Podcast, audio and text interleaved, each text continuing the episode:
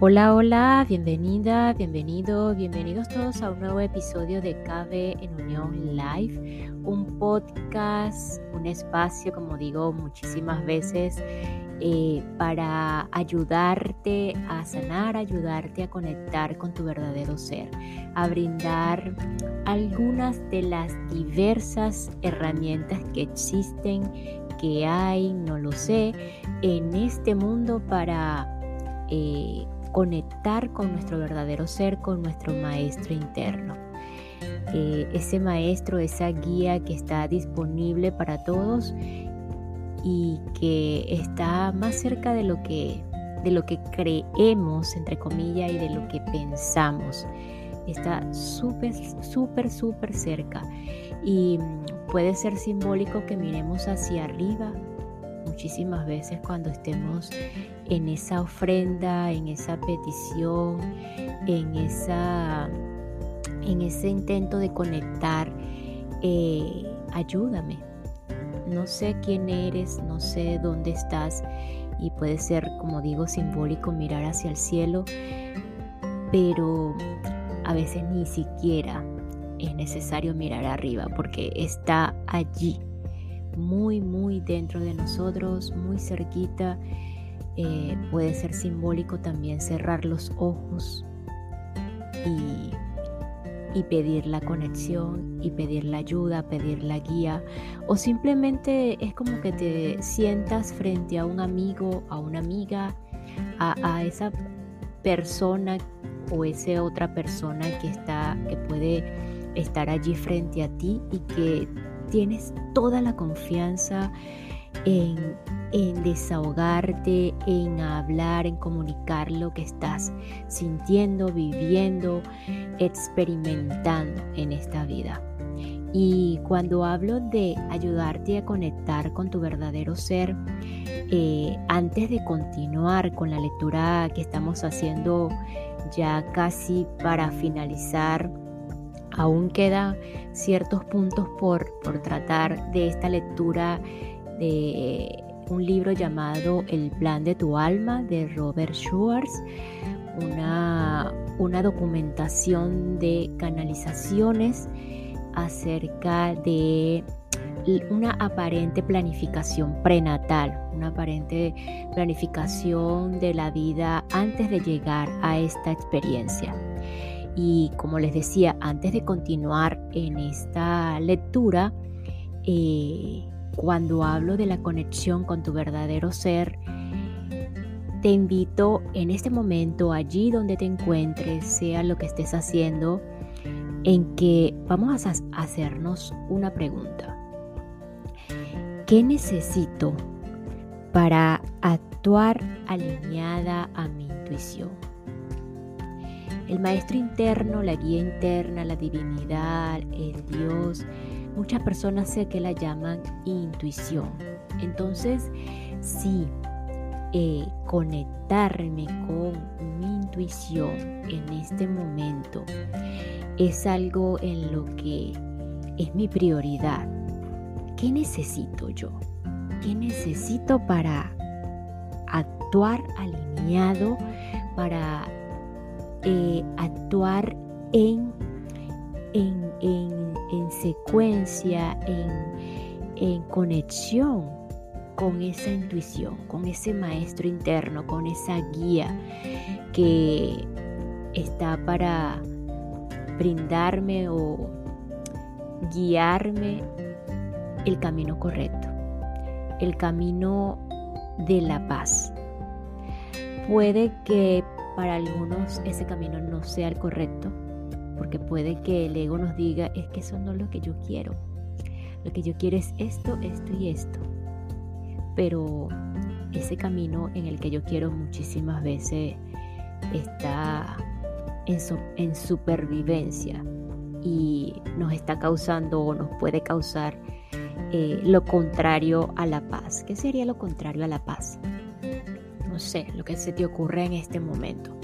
Puede ser sufrimiento, agonía, angustia, angustia eh, perdón, ansiedad, desesperación, depresión.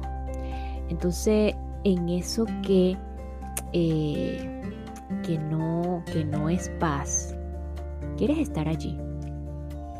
Aunque, aunque quieras, sea como sea.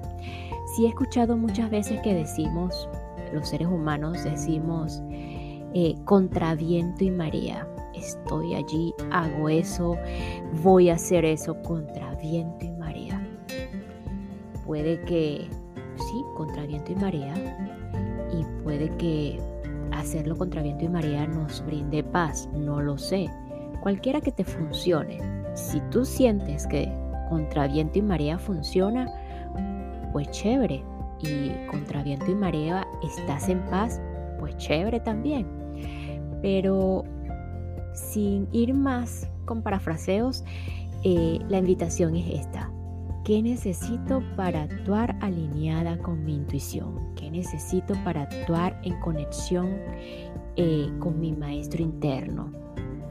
Y así de esta manera eh, recibir la guía y ir a través de esa guía.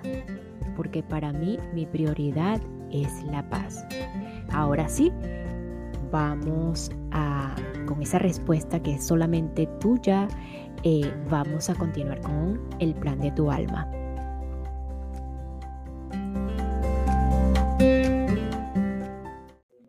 Y esta pequeña pausa es para enviar un saludo y agradecimiento a todos los que me escuchan y se encuentran en Constanta y Judetul Dambovita en Rumania, así como Bruselas capital, Walonia en Bélgica.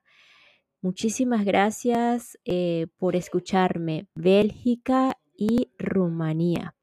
Probablemente sean viajeros que se encuentran trasladándose de un lugar a otro y este sea puntos de conexiones, pero sin embargo, muchísimas gracias por escuchar.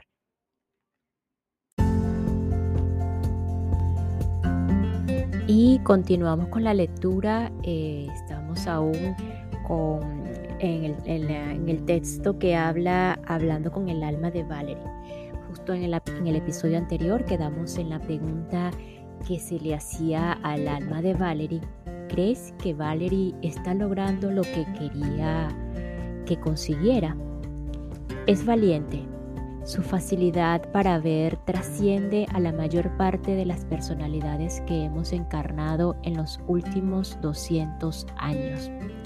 Creíamos que para poder prescindir de estas lecciones después de esta vida, tendría que enfrentarse a esas muertes llenarlas de significado, aceptar su transitoriedad y completar su vida incorporando ese aprendizaje como un enriquecimiento, no como una desgracia.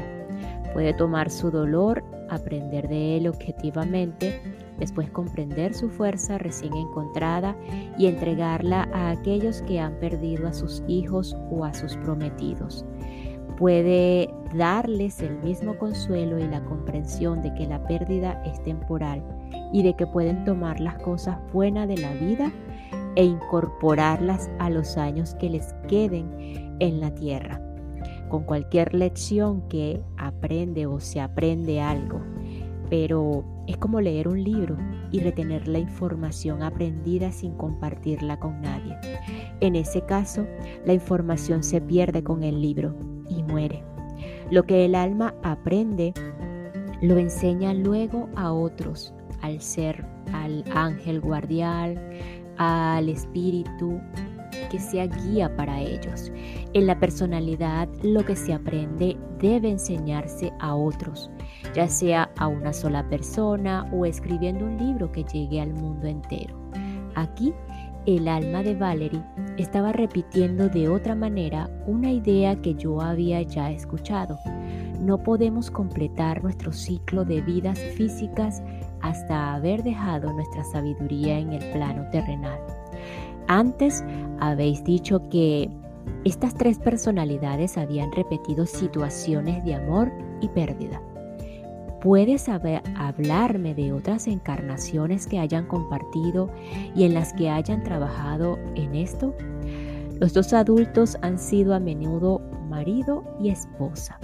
Esto, esto proviene de una vida hace 1500 años, cuando se tomó la decisión que puso en movimiento los requisitos de esta lección. El niño con frecuencia entra como niño, a veces como un amigo, a veces como un hermano. No siempre llega a través del cuerpo de Valerie. ¿Qué ocurrió en esa vida? Hace 1500 años eran parte de un grupo de asalto. ¿Te refieres a Valerie y a DC?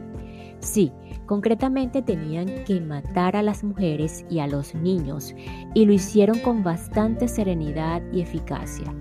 Tal trauma creó la necesidad de sentir la pérdida que infligieron, ya que en ese momento eran tan íntimos como hermanos.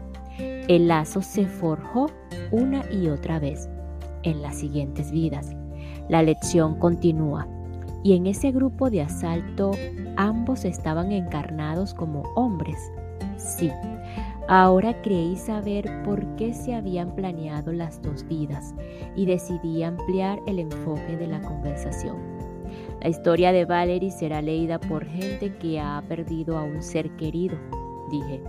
Hemos hablado sobre la comprensión de la naturaleza temporal de la pérdida ¿Qué más os gustaría decir para ayudar a alguien que está sufriendo? Aprended a atravesar el velo. Nada ni nadie se pierde realmente. Si supieras que ampliando tus facultades llegarías a las almas de tus seres queridos, ¿sentirías tanto la pérdida? Ya no están contigo para ir de picnic o para lavar los platos o para asistir a la, graduación de tu hijo con su forma, con su cuerpo, pero aún pueden ver. El afecto por las almas no muere. ¿Cuánta gente tiene a sus padres o a sus abuelos muertos durante lo que consideran muchos, muchos años y su amor sigue siendo fuerte y vibrante? Cuando perdéis a alguien, aseguraos de recibir todo lo que tenéis que recibir de esa personalidad. Si perdéis a un ser querido, si una personalidad abandona el cuerpo, acepta esos tesoros y sigue adelante con tu vida. Cuando alguien muere a los 40 o a los 80 años, es que ya ha vivido su vida como tenía que vivirla. ¿Por qué otras razones planean las almas antes del nacimiento experimentar la pérdida de un ser querido especialmente cuando es de corta edad o lo que podríamos considerar causas no naturales? Pregunté. Quería proporcionar tanto consuelo como fuera posible a padres como Valerie que habían perdido un hijo.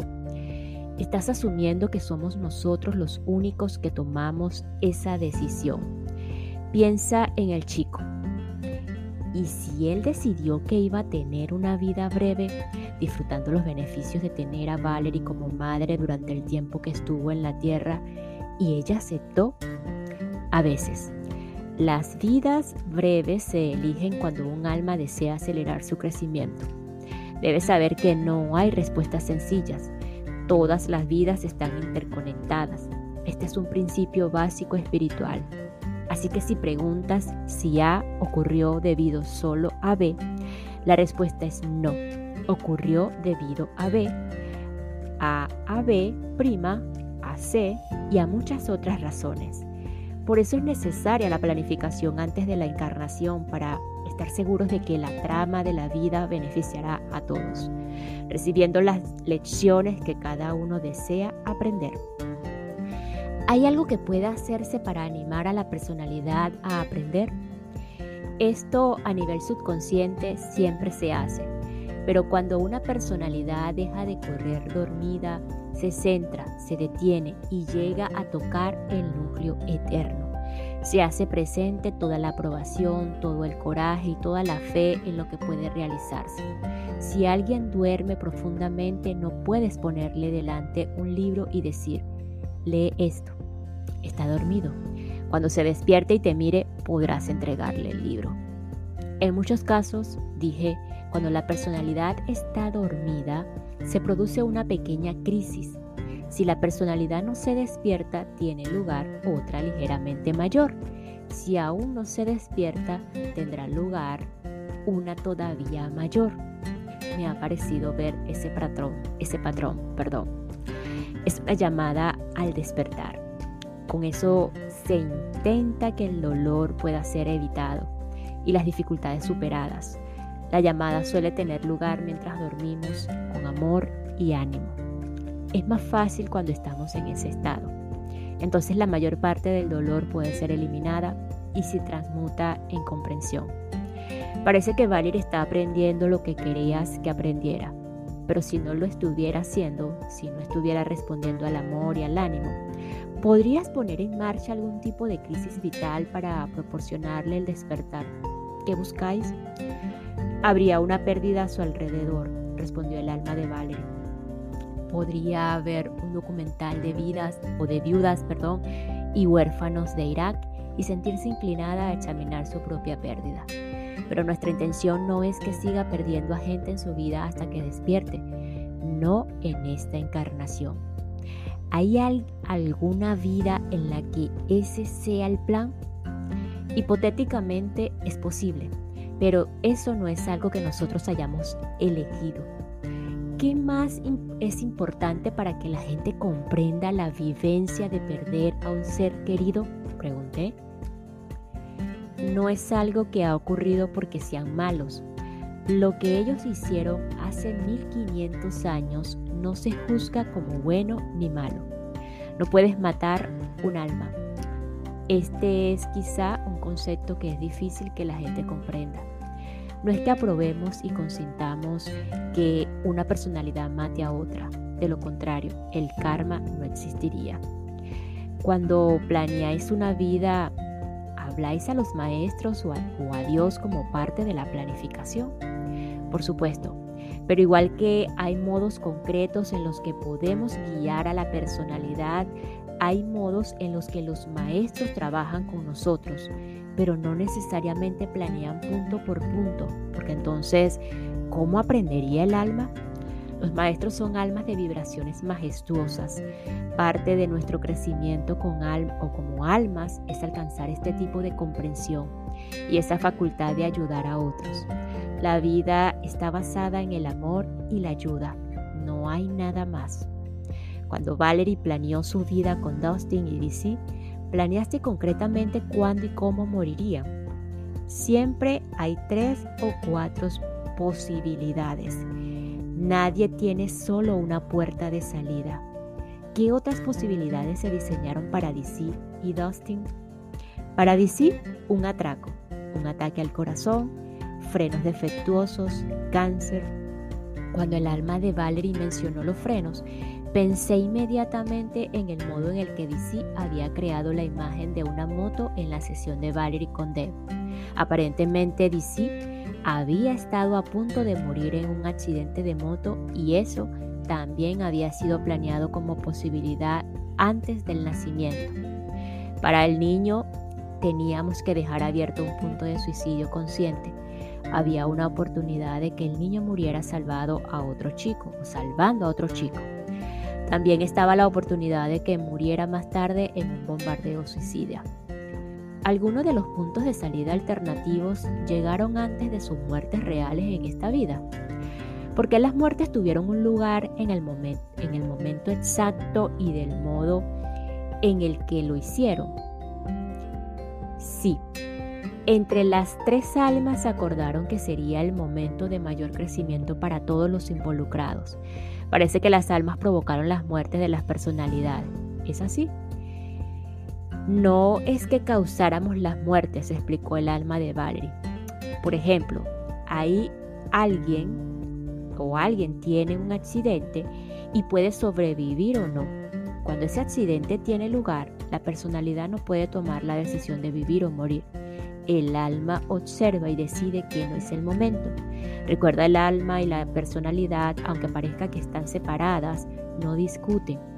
El alma no discute con la personalidad es el momento de irse. No, no lo es. Debes entender que la personalidad es una construcción.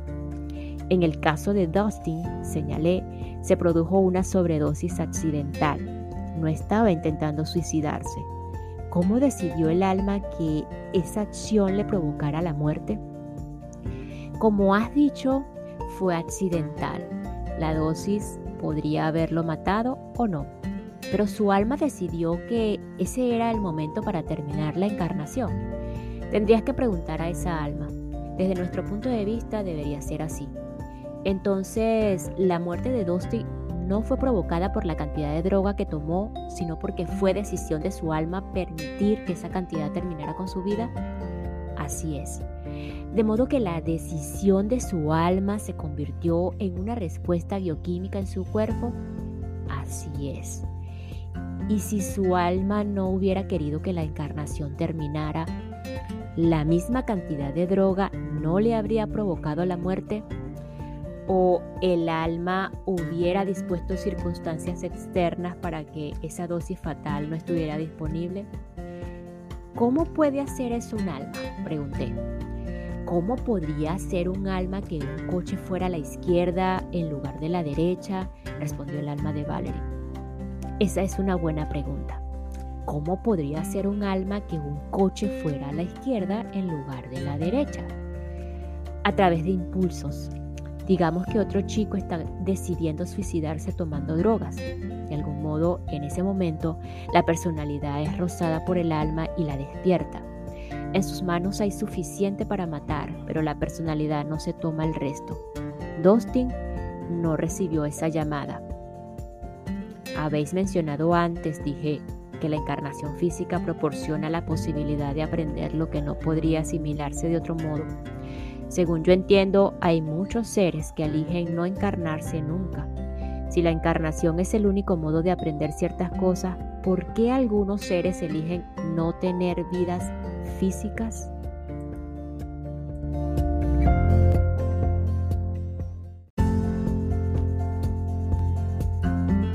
Y nos despedimos de este episodio con la siguiente frase. Cuando la personalidad está dormida, se produce una pequeña crisis. Si la personalidad no se despierta, tiene lugar otra ligeramente mayor. Si aún no se despierta, tendrá lugar una todavía mayor.